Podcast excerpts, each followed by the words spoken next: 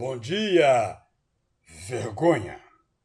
O que falamos deve refletir o que acreditamos. O que dizemos não pode ter o propósito de obter algum resultado, seja aprovação, seja prestígio, seja dinheiro.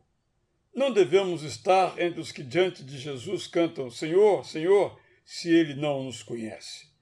O que vivemos deve coincidir com o que cremos. A fé vem primeiro e a vida depois. Crer certo antecede fazer certo. Se não fazemos certo, não cremos certo. Se cremos em Deus, mas não o obedecemos, levamos as pessoas a pensar que Deus mente.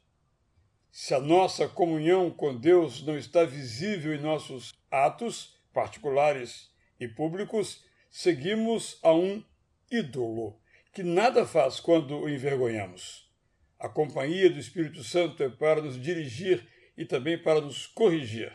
Se amamos a Deus, sabemos que o que fazemos não fica oculto.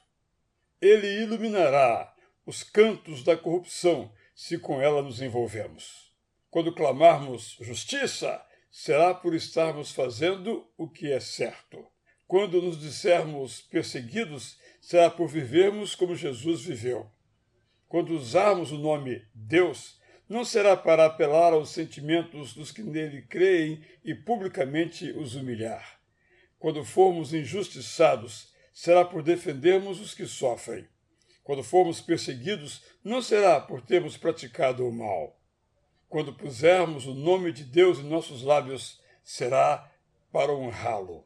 Se o mundo nos considerar indignos, será por vivermos de modo digno do Evangelho, o qual nunca envergonharemos. Eu sou Israel Belo de Azevedo e trago para você de novo o ensino do apóstolo Pedro.